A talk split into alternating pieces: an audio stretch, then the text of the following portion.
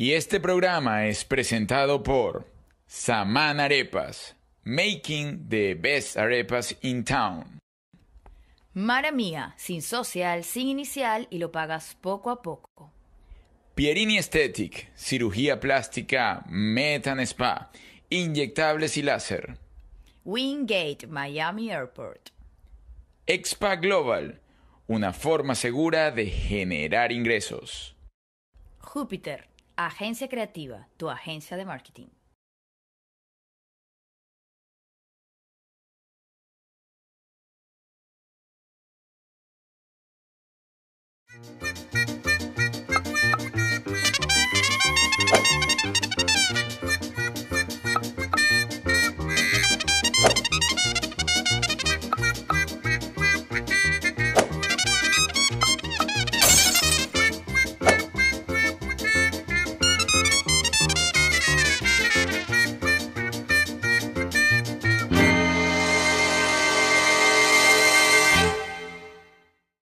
Y en el capítulo anterior, Tengo que decir algo. Él no quería echar para adelante. Por fidelidad a su amigo, de fidelidad de hombre, Ah, de verdad, no quería echar, de verdad, lo tengo que decir en serio. Y yo le dije, bueno, pero, pero, pero bueno. Bueno, pero qué vaina, ese señor se fue para Argentina. Ella me echó a los perros. Y yo dije, bueno, ya, pero ajá. vamos. ¿Qué tanto, Vamos, ya. Usted está tan bonito, con ese pelo larguísimo. Sí. Y yo no, serio, firme. Firme, pero Sí. después Menos mal que se la, ñoñito. mira la firmeza que tuvo. Tipo de palabra. No, sí. Y a él yo creo que le dolió más definitivamente la ruptura con César que conmigo. ¿A tu ex? Sí, claro. Pobrecito. Claro, sí, sí, yo creo que sí, en ese momento. ¿Será que le gustaba César? No. Bueno, saliste de eso, estás aquí, bellísima, disfrutando, siguen creciendo juntos, siguen construyendo una cantidad pues, de objetivos grupos juntos que también vamos a tocar en relación a que hay demasiado tema aquí, como 10 programas. Es que son muchas Sí, y esto, cosas. voy, a, voy a pasar un momentico al señor César Román, Ay. en contra de mi voluntad. Un Pero vamos a agarrar desde el momento del otro edificio. Por eso ya no lo habíamos superado ya. Pero lo vimos desde el ángulo de ella. Ya va, Exacto. Ahora viene. ok. Ahora vamos a hablar de la vida privada del ñoñito. Bueno, Pero si mi vida ha quedado expuesta Vamos, no, desde no. la vida de Carmen Alicia, ¿qué tanto vamos a Es retomar? momento. no, porque el señor César Román, el señor César Román es un señor que tiene una trayectoria eh, tan de, bueno, imagínense, de ya. Una cosa así que usted dice, bueno. Estrella. Sí, Sí, no, tengo, tengo estrellas y todas las cosas y he trabajado en esto y he hecho aquello. ¿Cuántas novelas has hecho, Román? No sé. No, no, no, no vengas con tu gafeada. No ¿A vengas qué, con tu a qué edad hiciste tu primer trabajo? Eh, cinco años.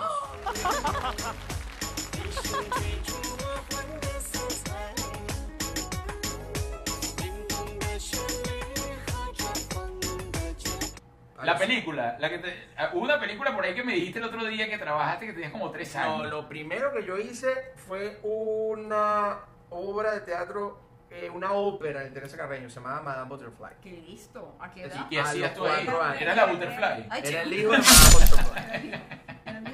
Papá de Teresa Carreño te el señor. Y O sea, mi primera novela la hice a los cinco años que se llamaba Inmensamente Tuya.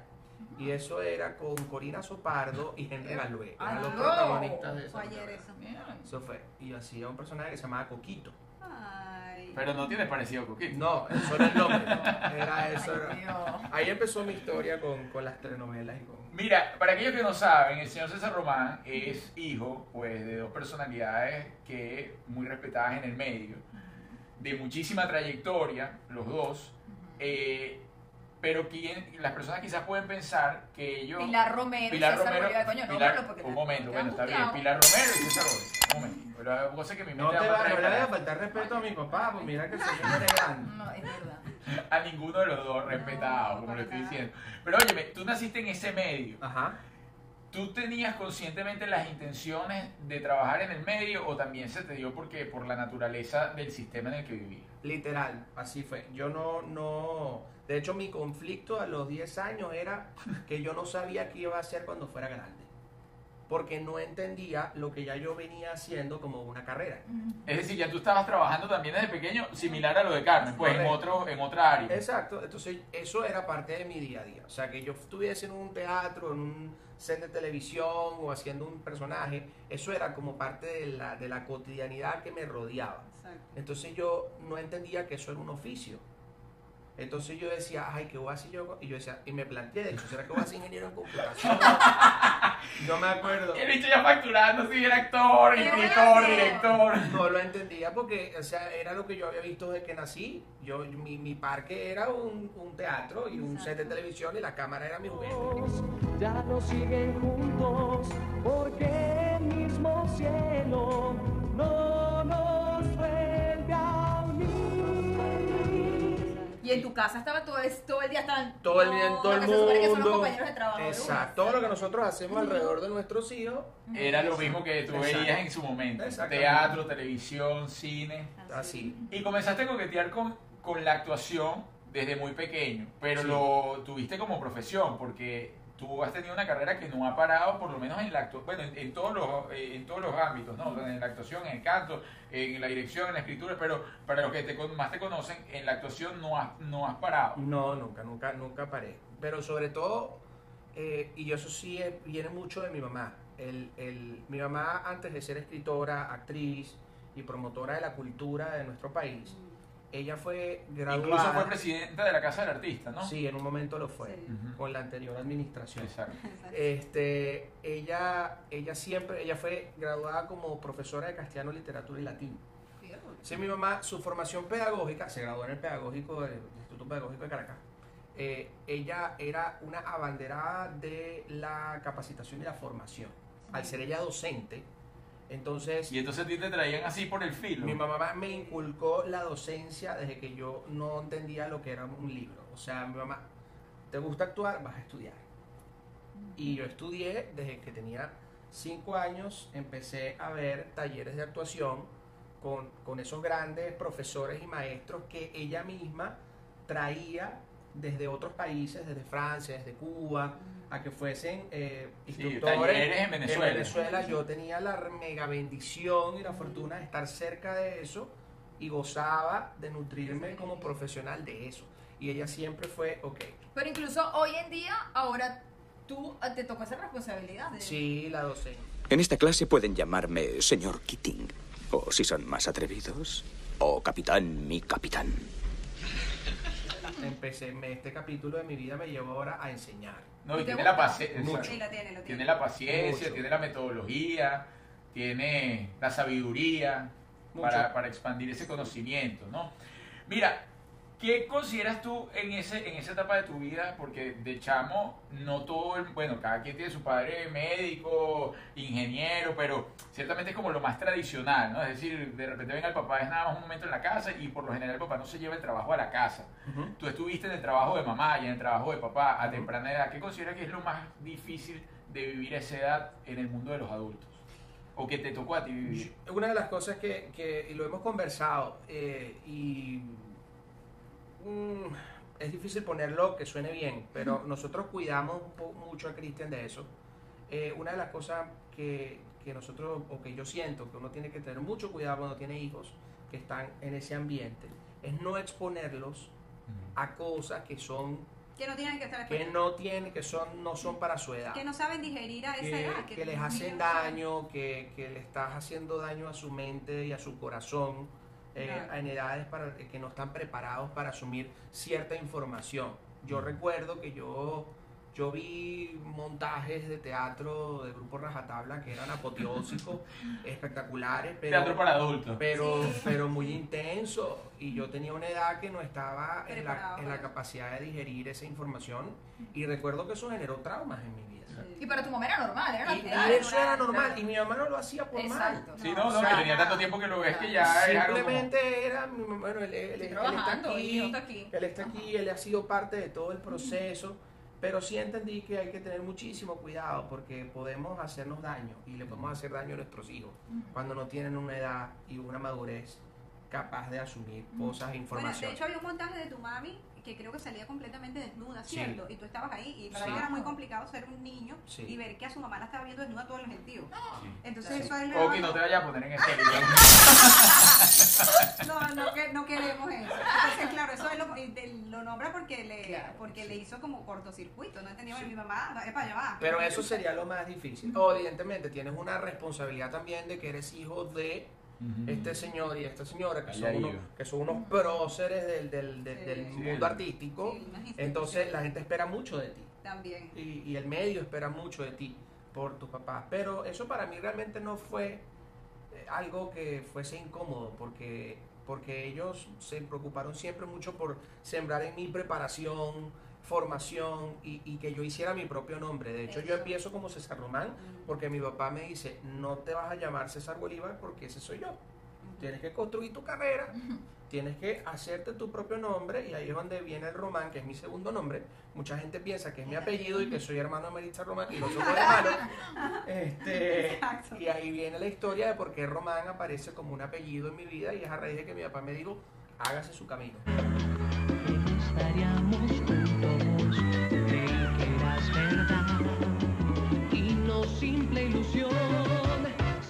Hiciste, ¿no? Y, y Sí. sin lugar a duda, más que corroborado que tuviste las herramientas, la disposición y la disciplina de seguir adelante con ese camino. Ahora bien, tocando un poco el tema de que el mensaje que dejas, que ciertamente hay que tener, estar pendiente con los más pequeños cuando están en ambientes de adultos, ¿sientes que hubieses eliminado alguna de esas etapas de tu vida? ¿O Sí, crees- definitivo, definitivo, sí, claro que sí, claro que sí. Y estoy seguro que, que hoy en día si tuviese la oportunidad de conversarlo con mi mamá, estaría más que de acuerdo conmigo. Bueno, te tocó una oportunidad dura, hablando de tu mamá y tocando ese tema, eh, porque yo ahí es donde entro, ahora lo llevo a modo personal, ¿no? En, en tu, en tu vida más cercana, ¿no? Y es la enfermedad de tu madre, ¿no? En un momento difícil donde una mujer emprendedora, escritora, Brillante. brillante, súper eh, em- empoderada como mujer, ¿no? Porque lo que yo escucho es que, es que era eso, ¿no? O sea, tú nombrabas a Pilar Romero y tú decías, wow, mi vida es escritora con respeto y una palabra, y, y ¿entiendes? Sí. este, a de un momento a otro caer muy joven en pues una enfermedad también, ¿no? que la llevó a que poco a poco fue perdiendo la habilidad de poder vivir por sí misma, es decir, por, por ser eh, eh, autosuficiente. Y estuviste ahí de la mano con ella, te tocó en ese momento con ella también eh, en esas conversaciones sanar algo de esto, lo sí, lograste claro, sí, logramos conversar. con la madurez que ya tienes, Sí, ¿no? logramos conversar muchísimas cosas eh, y ella entendió y me enseñó que parte de lo que justamente ella le ocurrió, porque su enfermedad se dispara en un momento muy intenso de su vida, donde recibe una mala noticia eh, a raíz de que, bueno, toda su historia y todos los años que le había dedicado a levantar eh, institutos de formación para niños en, de- en el teatro, para jóvenes. Este, ella, por cuestiones del cambio de gobierno, entonces ellas la, la despiden. Y no solamente, el problema no era que la despidieran a ella, el problema es que todo lo que había hecho durante tantos años se iba a destruir.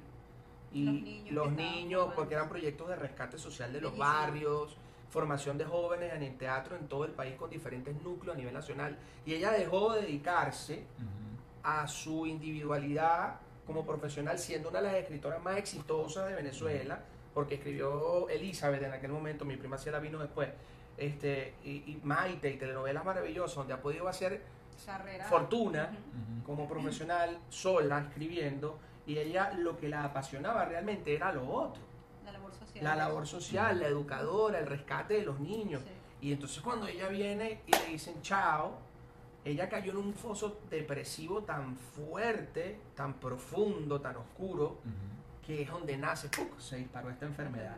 Una enfermedad autoinmune, degenerativa, que la fue consumiendo poco a poco, que fue muy duro, Muy triste, sí. porque fueron muchos años de una agonía terrible, donde fue perdiendo capacidades, pero, pero donde ella entendió, ella aprendió y ella me enseñó a través de ese proceso eh, las cosas que verdaderamente vale la pena y cómo uno puede, o cómo uno debe asumir o, o a- o a- asumir esos momentos, esas noticias, y cómo uno debe aprender a manejar la parte emocional de una forma saludable que, que tratemos con sabiduría de no agredirnos. Sí, Es decir- entender que son, que son procesos, porque además lo que tú estás diciendo fue una enfermedad de muchísimos años. Este, la gente no tiene ni idea de todo el tiempo que tú venías junto con ella luchando todo esto. Claro, pero yo era hijo único. además. Es hijo único, además yo personalmente fui testigo de estar frente a Pilar y no saber que Pilar estaba ciega. porque además era una mujer súper orgullosa, y me acuerdo que una vez venían hacia, los, hacia mí, yo no conocía en ese momento tanto a César Román, y él le iba como apuntando en la oreja para que ella siempre quedara bien. Y entonces le decía, en la puerta del ascensor está Julia Lima. Julia, mi amor, ¿cómo estás? Y yo no tenía ni idea, que ella no veía, ni idea. Y me acuerdo en, en la premier de una novela de Libres como el viento, que ella aún no quería asumirlo y me acuerdo que ella se me paraba al lado y me decía, dime dónde está la cámara para yo voltear y que parezca que estoy viendo hacia la cámara. Sí. Entonces le decía, vuelta un poquito para la izquierda y sonríe, vuelta un poquito para la derecha. Era una mujer con Sí. muchísimo ego, ¿Cómo no? pero fue una enfermedad que empezó muchísimos años, de hecho... Tú ya estabas viviendo aquí en Estados Unidos y te toca regresarte a Venezuela Sí. a cuidar a tu mamá. Sí, yo vivía acá y hacía novelas en Estados Unidos. En el 2004 es cuando mi mamá, el brote de la enfermedad más fuerte, Ah. ocurre que es cuando pierde la vista y no la recupera. Porque mi mamá había tenido ro- brotes de la enfermedad donde la vista eh, se le iba, pero con tratamientos la recuperaba en menor proporción cada vez.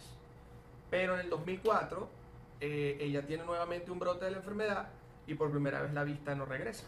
Pero según el cuento que me está echando Juliet, logro ver que tenían además una relación súper como de panadería, ¿no? Súper confidente, así. Súper. Mi mamá y yo teníamos una relación muy chévere, muy, muy, muy chévere. Y bueno, o sea, eh, me tocó regresar para, para, para aprender con ella, ayudarla, pero también aprender, o sea, porque es de eso de cómo se agarra un control remoto, me tocó ponerle calcomanías a los botones. No, y te ha tocado seguir aprendiendo. Ah, no, bueno. Porque después tuviste máster aquí también, o sea, llevando... Sí, sí. Claro, pero después te, to- te- te toca otra decisión muy dura.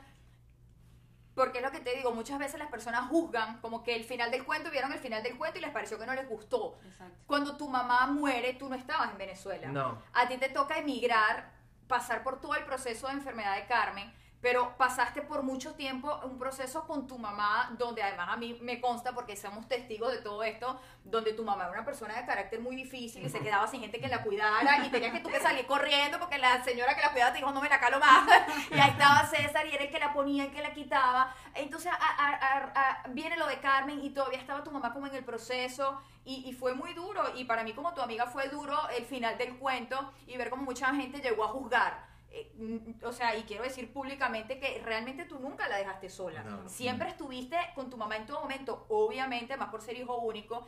Y además César tenía que trabajar tanto para mantener a su familia como para mantener a su mamá. La única posibilidad que tú tenías era tener a tu mamá en un lugar de cuidado. Sí. Sí. Porque Sí. más nadie se quería hacer cargo de ella porque era candanga con burundanga en la casa y votaba a todo el mundo. Además. César en esa etapa trabajaba haciendo todo, porque él siempre ha sido de trabajar de verdad, de, ok, voy a hacer esto, voy a hacer aquello. Entonces giraba. Por ejemplo, cuando le tocaba cantar y tenía giras, y, y, y me acuerdo que de repente yo me iba a Valencia con el niño, porque justamente estaba haciendo giras y decía, bueno, en estos días para no quedarme sola en Caracas, me iba a Valencia con mi mamá, eh, allá en la familia, y de repente llamaba que él estaba en San Felipe. Esta señora no viene más porque la boté.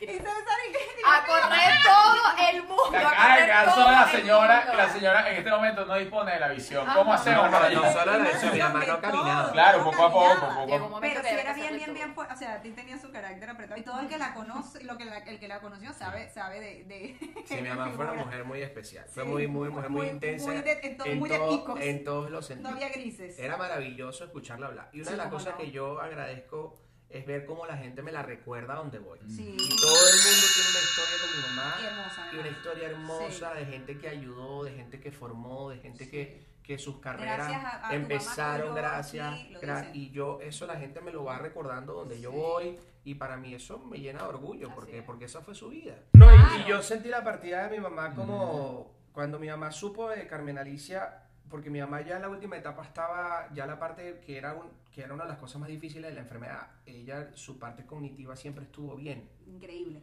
Y ver, y verse, ver su deterioro a nivel físico, sin ningún Tan tipo de, posibilidad de revertirlo, este, en la conciencia pura hacía mucho daño emocionalmente. Pero ya al final mi mamá estaba ya este, con la parte Sí, tenía, tenía sus episodios. Y en un momento de lucidez que ella entendió lo que Carmen le había pasado, yo sentí como, como el espaldarazo de ella, como vaya. Y ahora va el Claro. momento de cuidar ahora. Vaya. Y su partida yo la sentí así, sentí como que esto es mucho, es demasiado, yo me voy. Hijo del corazón, deja ya de llorar. Contigo voy a estar y nunca más te han de hacer. Mira, yo no me... Obvio que está Pero es que. Susana me da una rabia. Yo le he dicho, mira, tú voy a decir una cosa, yo un día te voy a dejar de hablar. Entonces la cabeza se cerraba una vez, voy yo llegando de viaje. Y me dice, estamos montando una obra, una cosa, un contenedor. Llego yo al contenedor y está una actriz maravillosa, Noris Joffre, una puertorriqueña, haciendo un trabajo. Y yo estoy ahí sentada viéndola y veo a César Román y yo digo, este desgraciado escribió la historia que yo que lo conozco sé que me está contando la historia de su mamá de alguna manera, obviamente cambiando ciertas cosas. Mire, yo salí de ese contenedor tan bravo y llorando porque además yo entré a ver una cosa normal. Y yo le decía, pero bueno, chico, tú que eres un enfermo que no sé, y no avisas a uno. Yo odio llorar en público. Ella llora y se ríe. No, me dan ataques de nervios. Es que llora feísimo. Yo lloro muy feo y me da mucha rabia llorar en público. Y le digo, tú eres un enfermo, chico. Mira, pues sí, bueno, luego de cerrar ese proceso, que, que, bueno, ciertamente fue un proceso de sanación para ti también, ¿no? Eh, Lo que viviste y las Sí. conversaciones que lo has tenido y, y Sí. hasta incluso esa despedida que si bien físicamente no estuviste al lado, la sentiste. Sí, no, definitivamente. Y es más importante que... Y la liberación de mi mamá, porque fueron muchos años Presa. presa en su propio cuerpo. Exactamente. En un cuerpo que ya no servía. Ujú. Y, y ella estaba ahí. Y ella, cuando ella partió, yo sentí que, que fue su liberación. En un momento tocaste ahora que tuviste que devolverte cuando estuviste viviendo acá hace eh, 2000, ¿qué? 2004, 2003, Sí, por ahí, 2004. grabando Gata Salvaje. No, Era prisionera. Prisionera. La mujer que amo eres tú. No existe otra persona en mi vida. Yo te amo con todo lo que soy. Te amo como, como nunca he amado a nadie. Era como rico y No, no, no, no, él andaba enlocado por ahí, es cuando andaba en yegua con, con- Sin camisa. con- sin camisa y, y cabalgando. Hay una foto Pues, por ahí. claro, no, yo la, no, yo la voy a buscar toda. Y cuéntame cómo fue ese, porque en ese momento la gente ve- veía venir a los Estados Unidos y la internacionalización y toda la cosa como un paso súper complicado y tú lo lograste. ¿Cómo lo lograste? No fue- ¿Utilizaste palanca? No, no fue. Él nunca se haya Llame a mi papá. No fue como, no fue como Se el, llamaba el papá como le decía, arréglatela tú. no fue como el cuento, el cuento de hadas, no fue. Como, como muchas personas le pasó que, que, que, que las trajeron y, y les pusieron casa y le dieron Todo. pizza. No, video ponía todo en ese momento. En mi caso no fue así. En mi caso yo me vine un día de vacaciones de Venezuela y decidí quedarme porque sentí que era un momento para quedarme para probar, buscar internacionalizar mi carrera. Y empecé, mi primer paso a la internacionalización fue trabajar en construcción. Esa casa no sigue en pie. A mí no- a- cuento Oye, yo, cuando yo me enteré yo dije, esto no puede ser, este hombre no cambia un bombillo. Él- no, no, pero es que de verdad no tiene la capacidad. Ah, No, pero trabajó, le echó Yo para adelante. trabajé, sí, yo trabajé en construcción, después de construcción eh, trabajé en telemarketing. Digo, Ñito, pero ya va, pero tú tienes un cuento con un techo y una cosa. Ay. Ya, bueno, porque en esos trabajos este, yo, yo me lo tripeaba mucho porque, porque yo aprendí en ese momento, a los 20 años, que, que mi identidad no podía estar definida por lo que yo hiciera. O sea, yo no podía ser César si hacía una telenovela o no. Yo tenía que sentirme pleno si trabajaba en construcción o hacía una telenovela. Y yo llegué a sentir esa plenitud trabajando en construcción. Y yo la vida me la tomo con mucho humor. Siempre Exacto. ha sido así. Entonces, bueno, yo traía al asistente del handyman, que él me decía, yo no sé por qué te contrato, es que me caes bien, porque no tenía capacidad realmente, yo no tenía experiencia. Y él me dice un día, agarra ese pico, agarra un pico, primero agarra otro, primero. ese techo, el de la cocina, hay que tumbarlo. Ok, y se va. Y le dejó. Y yo dije, agarra el pico, el techo de la cocina hay que tumbarlo. No, yo hice así. Yo agarré el pico y hice.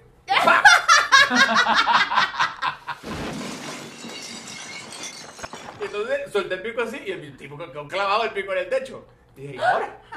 Y yo dije, bueno, ¿será que si yo hago así, cae en pedacitos y así tengo que ir, ¿verdad? Lo hice así, y así. ¡pa! Y se vino todo el techo de la casa. Todo el techo de la cocina cayó al piso. En ese momento sería el humo por la de película.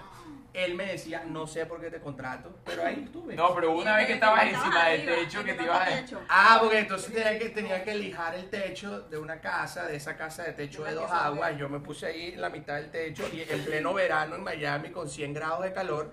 Y entonces yo lijaba un poquito y con el calor me mareaba.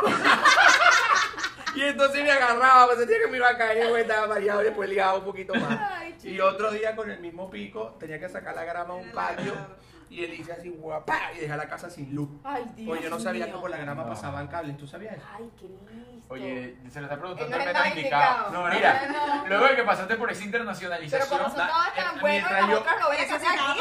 Sí, mi abuela.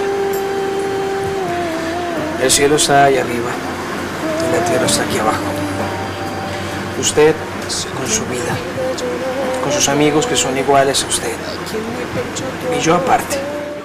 Eso, entonces yo me, me agarraba una platica y me hacía una foto. Después me, ta, me ahorraba otra platica y entonces y me hice un demo. Exacto. Y, me ahorré otra- y entonces pues hice mi primer casting, que fue el casting de Gata Salvaje, que fue la primera telenovela que hago yo. Wow. Pero después de 6, 7 meses de construcción y telemarketing. Pero enfocado en lo que querías. Ah, Pero además el mega estreno, porque esa novela la vendieron a nivel, pero recontra mundial galáctico. siguió pagando hasta hace poco. Todos seguimos cobrando con Wow. salvajes. Sí, una recontra bendición. Sí. Luego decides devolverte, te devuelves a Venezuela. Bueno, por circunstancias de la vida, ese, ¿te costó adaptarte nuevamente a Venezuela? Mm. Porque ya estabas adaptado acá. Sí, yo, de hecho yo, si te soy sincero, yo siempre sentí que yo iba a regresar.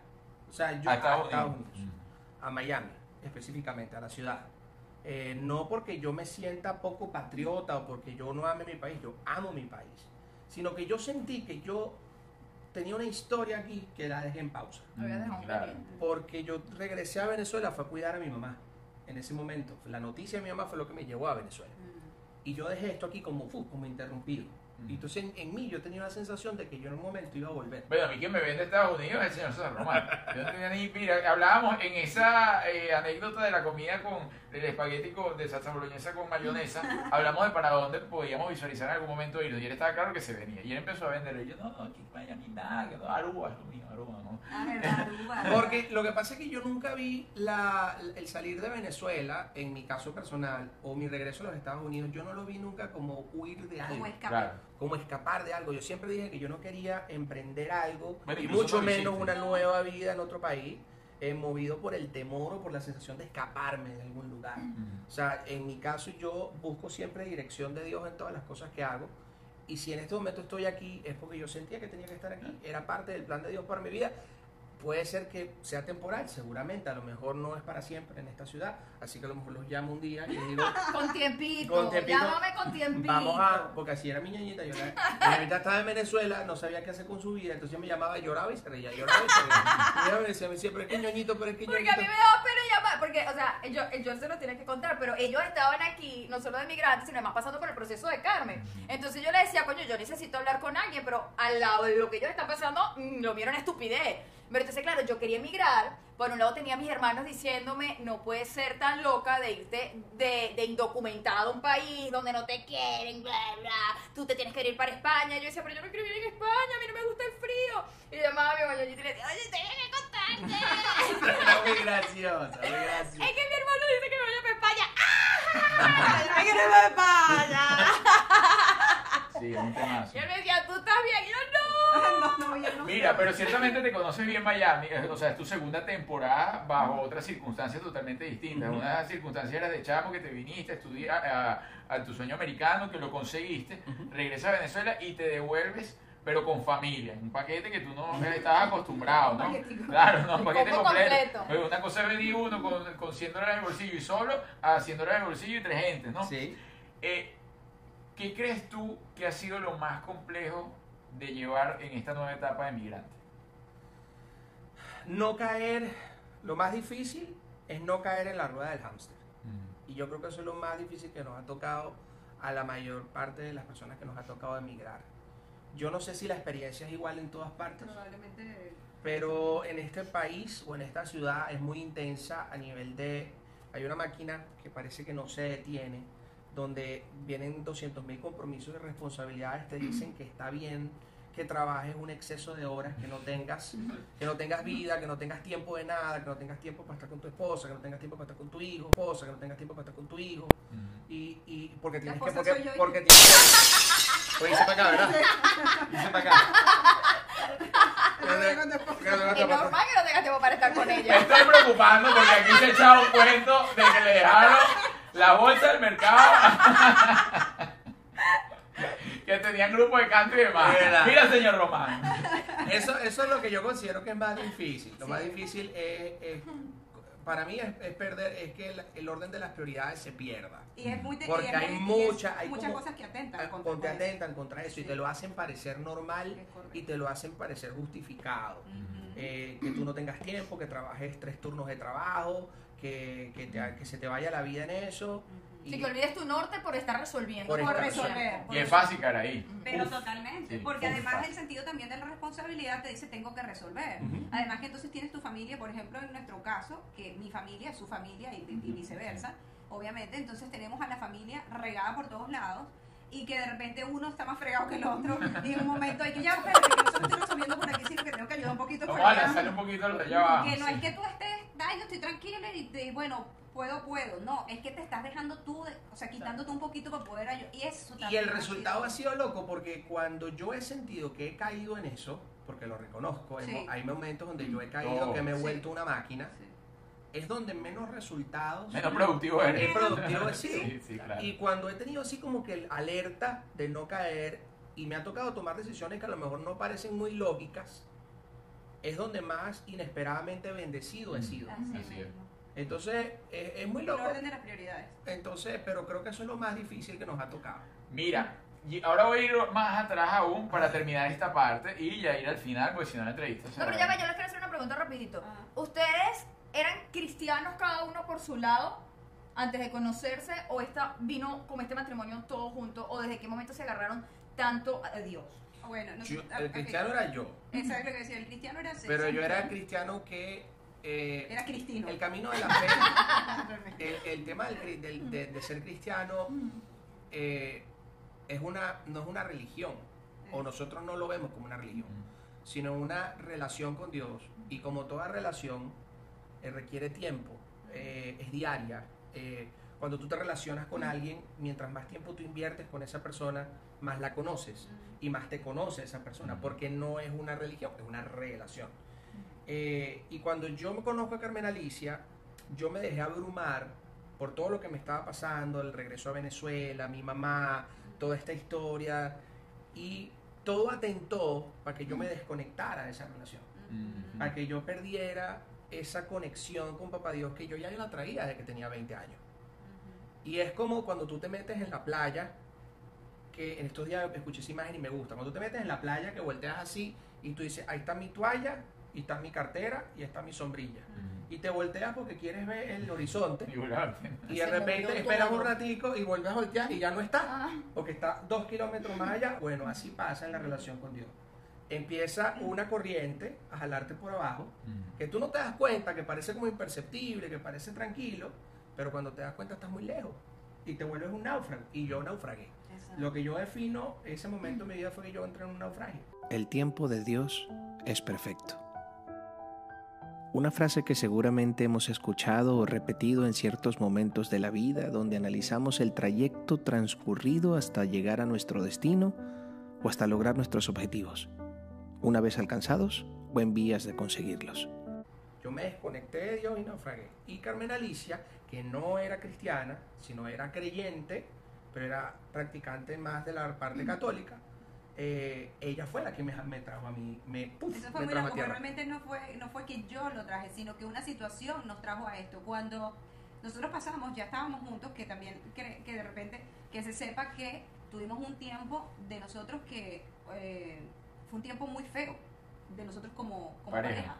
Ya teníamos a Cristian, estábamos muy loquitos, estábamos enfermos, cada uno Eso, tra- eso es otra historia que ustedes van a conocer cada uno, también. cada uno va trayendo eh, como su, su, su materia de arrastre, ¿no? Su sucito su por ahí. por ahí. Y, y también entonces había como, él tenía un afán por una cosa y quería también como que sus proyectos se le cristalizaran y no se estaba dando cuenta, sentía como que se, perdón, que se le estaba yendo como el tiempo. Yo por, por mi lado andaba como llorona, depresiva, eh, eh, intensa. Bueno, o sea, era como que habíamos caído en, algo que realmente era tóxico y feo y no nos estábamos dando cuenta que además estábamos llevándonos por el medio a Cristian, que eso también era, era parte. Entonces yo estaba como, que es muy, muy loco, yo estaba como, eh, caí en ese punto donde donde el niño, toma mamá, cuídame el niño que yo voy corriendo detrás del hombre. O sea, una cosa que, que bueno, que, que nos ha pasado y que sé que a muchas personas les ha sucedido, pero que gracias a Dios llegamos al, al punto como que, epa, ya va, esto no está bien. Y, y era infernal, cada vez que nos veíamos era un desastre, era, era terrible, era, era llanto, era, era, era golpes, era gritos. Y de ahí nace el disco. No. ahí en ese momento, cuando eso sucede, a nosotros incluso nos dan, nos dicen que eso es un- algo que, que, que, que no, que no sabe o que sabe poca gente, eh, que a nosotros nos dicen que Cristian, que lo, ve- lo ven, sí, eran, era un grupo de médicos, cinco doctores, ¿verdad? Lo ven y nos dicen que el niño tiene autismo. Y, y, yo, y entendimos que realmente lo que estaba sucediendo también, que bueno, también Dios hizo un milagro ahí increíble, porque la verdad sí había cosas que yo decía, bueno, pero le hicimos lo- los estudios y sí, bueno, ahora que, que, que sí, que sí, que sí. Y yo dije, Dios mío, o sea, César y yo vamos a ser familia toda la vida. Porque si esto no va a funcionar, no va a funcionar, bueno, pero nuestro hijo merece tener un papá y una mamá sana, sanos, que le, que le den a él lo que él necesita. Y me acuerdo que ahí dejé yo de ver a César como el tipo que no me estaba hablando esto o aquello, el hombre al que yo lo señalaba porque estaba brava, el, el muchachito que lo que estaba era pensando en pajarito preñado, qué sé yo, todas las cosas que uno dice, el que no me ama, bla, bla, bla. Y empecé a verlo con los ojos del amor del papá de Cristian Ujú. es el papá de Cristian, es el hombre que va a ser el papá de Cristian. Entonces yo quiero, y empecé incluso a declarar palabras de, de- de bendición hacia el papá de Cristian, porque ese papá de Cristian es ser la figura de, pa- de padre hacia, eh, con, con mi hijo. Y a su vez, yo por mi lado también me vi en el espejo y dije, estás haciéndolo mal. O sea, deja de ver para el otro lado, que el otro, que el otro, que el otro, si tú también lo estás haciendo mal. Ujú. Y ahí empezó también mi proceso, pero esto nos saca, eh, o sea, nos saca a Dios de aquí. Y ahí es donde nosotros empezamos a sanar nuestra relación por Cristian, pero nuestra relación como padres de Cristian. Mm. Y después se dio la oportunidad de nosotros estar juntos en sanidad. Y, si- y seguimos, porque Claro. además los procesos de sanidad son para siempre, porque además uno está todo el tiempo, porque esa es la idea. Todo el tiempo con nuevas pruebas. Así es. Pero en ese momento fue así. O sea, hubo una ruptura. Nosotros tuvimos una ruptura donde pasamos por ofensas, por golpes, por gritos, por, por todo, por, por deudas, que estábamos hasta aquí. eh, vivíamos en un apartamentico así, todos amuñoñados en un, cu- en un mismo cuarto sin ningún tipo Ya de... anotados en, la, en el espejo del Total. ascensor. Los morosos. Los morosos. Debíamos plata por todos lados porque además vivíamos como una como una vida como de apariencias por, por porque bueno hay que ir para tal Desorden. evento y aquella cosa y un, Ujú, un ujú. desorden pero espantoso cuando dijimos qué estamos haciendo o sea qué le estamos dando a él y cuando empezamos a ordenarnos incluso ahí viene nuestro matrimonio porque Todo nosotros cambia. estábamos casados y nos casamos y la gente se reía y qué se siente estar casados en el mismo lugar en el mismo cuartico era totalmente diferente ahí fue cuando yo entendí lo que era realmente casarse de verdad. O sea, esa es El la finalidad del el compromiso del matrimonio. Es el compromiso del- de, de las personas, de la sanidad, el compromiso a caminar juntos, el compromiso a ese bien común, ese compromiso. No el compromiso porque a mí me da la gana o porque a ti te da la gana, es, es construir juntos. Y eso fue lo que nos, nos llevó a esto. Y ahí, que es lo que dice él, yo empecé a ir a la iglesia. Muy loco, porque esos son los planes de Dios también. Y cuando empiezo yo a ir a la iglesia, el que nunca había ido a la iglesia estando conmigo, porque se había separado, como él bien comenta, empezó a ir a la iglesia conmigo. Entonces ahí vino todo esto y bueno, por supuesto, de ahí viene el Viene el disco, viene todo, La ese restauración. compromiso y la restauración. Pero realmente el milagro en nosotros ocurrió antes de la enfermedad. Antes. O sea, porque éramos un, un Sí, sí, no, quebrado. Estábamos quebrados, reventados, terrible. O sea, era un desastre, de verdad. Era Pero fue, fue una prueba, como todo. Una prueba que los ayudó pues a evaluarse y a decir, mira, ya va, si no arreglamos esto, esto sigue en caída o podemos es impulsarnos al siguiente nivel, que es lo que hicieron. Exactamente. Miren, chicos, eh, para cerrar esta, esta Ah. etapa. No, no, no, este, un momento, ya, todavía nos queda el cierre, cierre. ¿Qué mensaje le podríamos dar? Porque ustedes quedan para otra entrevista. Porque el señor César Román me quedó demasiado por preguntarle y a la señora Carmen Alicia también.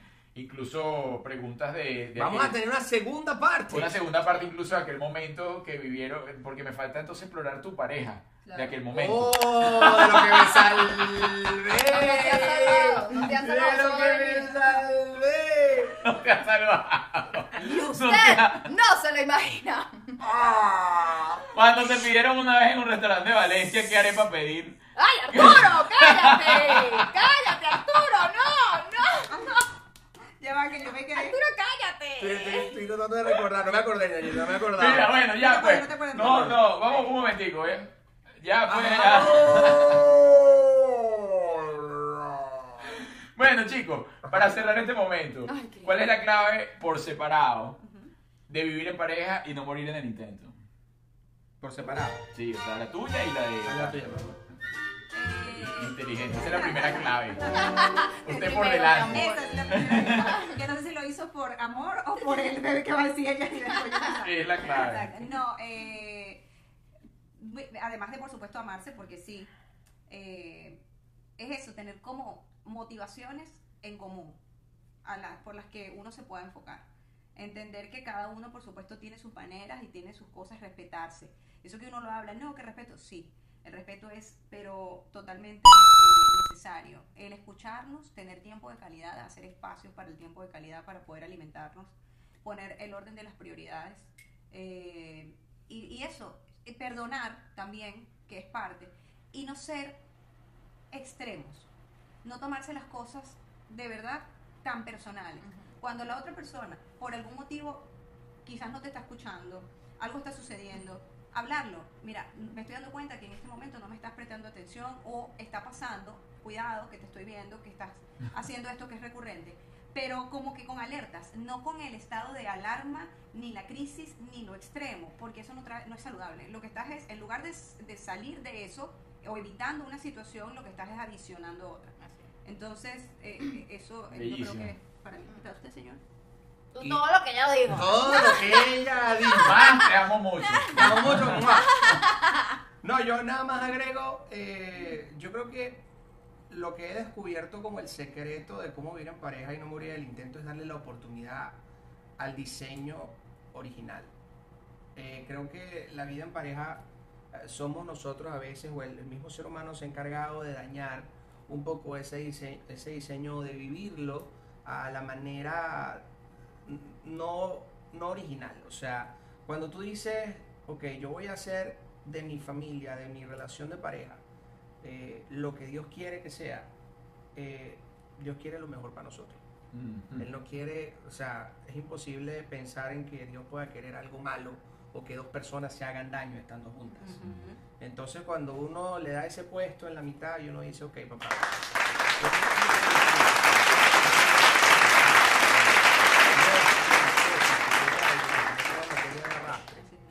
Y entonces uno no puede andar por la vida diciendo, yo soy así, te la calas, así me criaron. No, La ñañita lo hace, ella le queda bonito. no. O sea, No, pero ella llega un momento que después te echa para atrás y freno de mano. Ella, pero ella tiene que dejar en ella dura. uno, a uno, a uno le dice que, papito, muéstrame aquí cuáles son las cositas, las costuras que yo tengo que, que, no, que no son saludables para mi relación. Y enséñame cómo las tengo que restaurar para ponerlas como en estar el diseño original. Yo creo que las cosas al final del día funcionan mejor si uno las pone a funcionar para lo que fueron hechas y cómo fueron hechas. Exactamente. Bellísimo. Bueno, señores, eh, llegó el momento que todos estaban esperando. Ya tocando notas. Sí. Sí, estamos buscando unas notas porque como la, dinam- como la dinámica es distinta, eh, vamos a hacer una pregunta al señor César, una pregunta a mi querida Carmen y una pregunta que tienen que responder en conjunto. De ¿Quién te casa, exacto.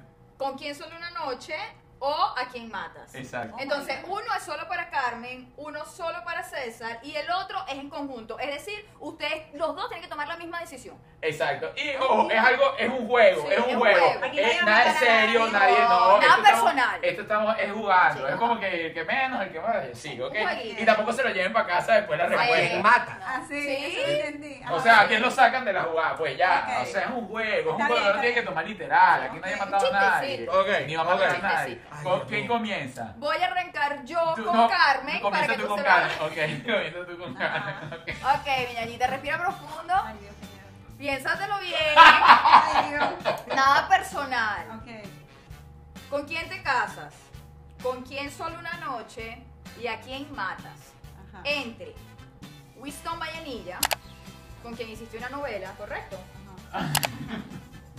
Florentino, de primera. Y Diony López, productor de RCTV, ya no está físicamente, pero, Pero fue un es gran un maestro. juego, para estamos trayendo en la imaginación a todo el mundo. Así. Ay, Dios. Ya va, ¿qué es esto? Y alguno hay que Oye, pues. responder. No, Sí, pero usted César se Román. calla porque después en su momento y ella no te va a ayudar. Bien, ya va. Espérate. Ajá, ¿con quién me caso? ¿Cómo es? ¿Con quién? ¿Con quién te casas? ¿Con quién solo una noche y a quién matas? Por favor. Ajá, Sí, pero sí. sin tomárselo personal, es algo así Sí, como Ay, que mira, no este... sé. Dale, sí, que está complicada. Bueno, Winston lo maté. Pero ya, bueno, A ti, se sí, sí, sí, eso te encanta, Ya. muy bien. Vas bien, vas bien, vas bien. Ajá. Ay, Dios, qué Te, feo. te queda Dios y te queda... Eh, Para casarte y para pasar solo una noche. Yo mata, dámelo hoy. Bueno, me voy a, me voy a casar con el... Ay, Dios mío. Este... Porque además todos son amigos, o sea, Flor, mi amigo. Sí. Casi compadre. Sí, este, exacto. Eh, con... Bueno... ¡Ay, qué loco! Listo, No lo bótalo, pienses bótalo, tanto, no lo bótalo. pienses tanto. Que lo me votas. caso. Loren. Ok, y digo, una noche, una noche con Johnny López. Ojo, no es juego, Johnny ya no está entre nosotros, con muchísimo respeto. Obvio, todo es de mentira, Así es, obvio es así mentira. Ok, Román, Ay, no te vayas con este dolor de cabeza. Ay, no, además yo voy a llevar a Carmen Alicia. Esto es muy feo, esto es muy feo. Sí, quiero que juego, respires, juego. que entiendas que nada es personal, pero que sepas que te estoy viendo Dale. aquí voy. Repite con quién te ¿Con quién te casas? ¿Con quién solo una noche? ¿Y a quién mata?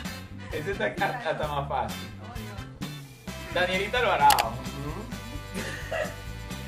Patricia Chorresucruz. Ujú. Norki Batista. ya. Eso te arrechó ya.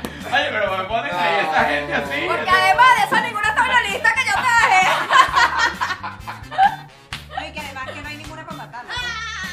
Es muy feo. No, no, Ay, a mí, me a mí me lo pusieron y me pusieron Es gente que yo quiero y me- yo tuve Sí. que salir de la Es muy gente. Me feo. ¿Cómo voy a tener que matar a alguien? Bueno, Pero lo vas a matar, no, ojo que a lo vas a matar. tu lado. Pero por esa palabra te voy a decir, ¿a quién elimina? No digas Bueno, mata. ¿a quién elimina? Ok, ¿a quién Imagínate tú que es eliminar. Exacto, así me la ponemos. Igual te estoy viendo, estoy aquí contigo. Yo no lo quiero decir. Dios mío, es que no sé qué hacer, es muy bueno. ¿Por dónde, por dónde, por, por dónde empieza uno para ir descartando? Primero cásate. Primero me caso. Ajá. No, no, al revés. Elimina primero. ¿Quién elimina primero? Ok, elimino primero a. No sé, Sí, lo elimina tiene que hacer. que sí, cómo no. Está caminando. Sin querer eliminar a ninguna, Ajá. elimino a Patricia. Para que alguien con Dios y con el diablo. Mira lo que es. Mira lo que es. Inteligente. no No, no, sí, ella, dijo lo mismo porque Sí, me sí, conoce. claro, seguimos avanzando. Ajá. Este, ajá, ya eliminé. Ahora me queda. Casarte y solo una noche. Ok. Verga. Es de jueguito, Carlos. Pasa que soy demasiado pana de la. De... Bueno, pero Claro, pero bueno, ya, pero- que ya se pero sabe esa Era demasiado cosa. para que Yo creo que. Yo creo, yo creo que. Una noche con Norte. este, bueno, La otra la asesora. Paso una noche con Norki y me te con Daniela. Me Danielita. caso con Daniela. Danielita sí, ¿verdad? Danielita y yo nos casamos. Ok, está bien. Está bien. Ya, de repente Yo. Sale, sale Patricia, una noche con Norki y se casa con Danielita. Ok, te costó, ¿viste? Te No, pero todo estuvo bien pensado. Sí, no estuvo claro, estuvo bien pensado Pero porque, yo porque aquí está la señora, le iba apuntando. Me dolió la barriga ahí. Mira, ahora esta la tienen que responder los dos. ¿No es- esto es, como, esto es como que es de los dos. Sí, y no es que tú te cases y tú solo una noche. No, No. tienes que decidir una para casarse, una para solo Sí. una noche y otra para matar. Sí, se tienen que poner de acuerdo a quién se llama para su casa, a quién solamente y a quién usted entre los dos, chao. Entonces, dilo tú, Juliet. Tú dices uno, yo digo otro y el tercero tú. Ok. El señor Diego, que no me puedo aprender el nombre, el primer esposo de la señora Carmen. Es la primera opción. Diego. Ajá, coño, para casarte, para mismo, matar, ¿por qué? para No, ¿para- para- ¿Para qué? no Yo no quiero ese muchacho matar. ¿Qué? ¿Que llamó? ¿Que está aquí? ¿Que vino? ¿Para qué? El anillo se me perdió. Ajá, un momento, un momento. No, no, no respondas, no respondas Ah, porque viene al mismo tiempo. No, ya va. Ok. Viene, Die- Diego, el ex de Alicia. No puedo ni decir. La otra opción, dale, vale. Roxana Díaz. Y la, y la otra opción es Mimi Lazo. Mimi, ¿Con quién te casas? Mimi me ayudaría a tomar esta decisión. Ella me diría qué hacer y ella se prestaría para lo que yo me Es que, lo- es que por eso la tomamos en cuenta. Mimi sería como. Mimi, Mimi me ayudaría en este Sí. momento. Por eso la tomamos en cuenta. Bueno, es una decisión Espérate, conjunta. ya Tienen que decir con quién se quieren casar, con quién solo una noche y a quién van a matar. O sea, hay dos ex en juego Ujú. Y hay una señora que no fue ex de nadie, pero bueno, ahí está. Pues, pues hay una ficha Ay, ajedrez pero- nueva. No, interesantísima. De- ¿verdad? Ok, Interesantísimo. nos quedaríamos para toda la vida con la que no es ex. Exacto, nos quedamos con Mimi. Con Mimi nos casamos. Tú dices. Claro, es lo, es lo Por lo menos mejor. nosotros no lo conocemos. ¡Le acaban de cambiar la cuando yo, cuando yo decido picar adelante, Le acaban de decir, mira hermano, ya Mijo, momentico. más vale malo conocido. Esa señora no sabemos ni qué maña tiene, no sabemos cómo duerme, si ronca, si no, y eso es para toda la vida. Conchale, Mimi. Yo quise, yo quise. este, Ah. Piénsalo bien. Ajá, sí, lo estoy pensando. tac, tac, tac, tac, tac, tac. Esta, esta no está tan difícil. No. No, sí está, porque son Usted dos lo ex. Deja, yo te voy a dar un dato. También Deja da. que ella responda. No, tiene que ser una decisión en conjunto, Arturo. Es que ahorita va a responder ella. No, pero ella acaba de dar una opción, él acaba de dar una opción y le dijeron que no. O sea, a uno de los ex, pienso yo, tenemos que eliminarlos. Uno. Sí, a uno. Y le vas a dar la opción Y, a y ella. el, se- y el que queda no te vas a casar con el que queda. Porque ya lo hiciste, pero ya lo conociste. Estoy confundida. Mira qué peo. No, ya va, espérate un momento. Yo creo que ya yo lo tuviese claro. No, no, ma- eh, ma- no, ya va. Mira, Eh, Cristian quiere decir quién. Cristian quiere decidir a quién mata, a quién te casa. Hablando de las cosas que los niños no, No saben. Exacto. Él sabe que es No, un no, esto es un, recontrajuego. Este, no, eh, tú dices que no nos llevemos a ninguno de los ex. ¿Para qué no vamos a llevar los ex? Pero aquí hay uno que sale que sea por una noche. Pero no te lo llevas. Claro. Exacto. Bueno, entonces matamos al mío, pues. Ay, Cristo, pobre Diego. Bueno, Matamos a. Diego. Bueno, Sí, que yo a la otra sí, la conozco, sí. le tengo cariño. Sí. Es que a él no le tengan Claro. la otra, o Ok, sea, no- Entonces, eliminan a Diego. Coño, te la Nos casamos con. Mimi. Sí. Sí. Ok. Y, Y una noche con, con- Ro- ¡Ay! y, y una noche con Roxana. Bueno, muy bien, muy bien. O sea, Bueno, e- era un juego, era un juego, los felicito, maduramente tomaron una decisión en conjunto y Me la tomaron bien. coherentemente. Me parece Oye bien. chicos, gracias, gracias, No, gracias, gracias por estar acá. mucho. Quedaron muchas cosas. Sí, quedó mucha tela que cortar en la relación, en el tránsito, el señor César Román, en las 20.000 infinitas cosas que ha hecho, que hace. Amor en las estrellas podamos conseguir. Tienen un canal ahora en YouTube que lo pueden visitar, que es Carmen Alicia y César Román. Carmen y César, donde meten todo el contenido que hacen, cocinarte, spirit teatro, contenido que hacemos juntos, en fin. y para ustedes contar a Cristian con, con los- lo, con sus Rubiks. Una mente brillante, haciendo el Kubrick, una cosa insólita, que la gente que quiera aprender a armar el, cubo, pues tiene que ir para donde el señor Cristian, a ver cómo es la cosa. Y tu canal se llama Cristian Samuel. Bien. Bueno, señores, atención. La guía se la volvemos a deber.